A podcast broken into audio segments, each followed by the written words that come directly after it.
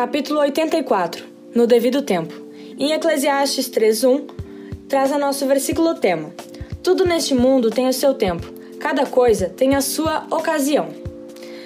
Bom, as nossas atitudes dizem muito sobre cada um de nós, ainda mais no tempo em que vivemos, onde muito se fala e pouco se faz. E o Senhor se agrada com aqueles que têm atitudes, ações que diante da Sua palavra não ficam indiferentes, mas que resolvem fazer diferente.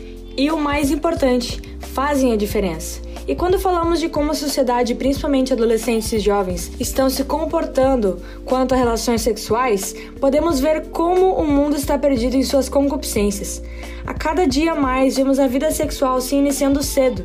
Com isso, Cresce o número de gravidez precoce, o número de doenças, vidas sendo geradas sem compromisso algum. Sem falar que muitos sonhos, como viajar, estudar, são adiados ou até mesmo esquecidos, devido a esses fatos totalmente inesperados. Devemos agradecer ao Senhor todos os dias, pois em tudo Ele nos mostra a direção certa.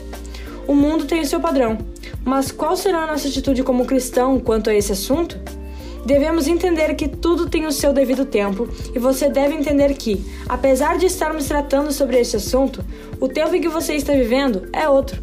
É tempo de brincar, de estudar, fazer amizades, conhecer e buscar mais de Deus, desenvolver os seus dons e talentos. E algo muito importante também é tempo de se guardar. O seu corpo é sagrado para o Senhor. Por isso, Cuide muito bem dele e alimente ele tanto fisicamente quanto espiritualmente, e nunca use seu corpo para desonrar a Deus. Cuide das roupas que usa, para que realmente o Senhor possa ser glorificado através das suas atitudes. Afinal, tu é templo do Espírito Santo.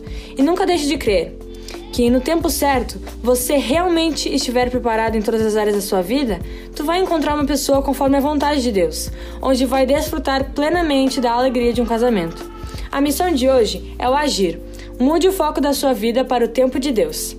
Ore comigo agora da maneira que tu conseguir.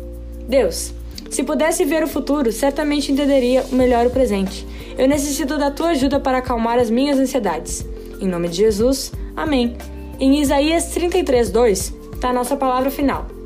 Ó Senhor, tem compaixão de nós, pois esperamos que nos ajudes. Se o nosso protetor todos os dias, ser o nosso salvador em tempos de dificuldades.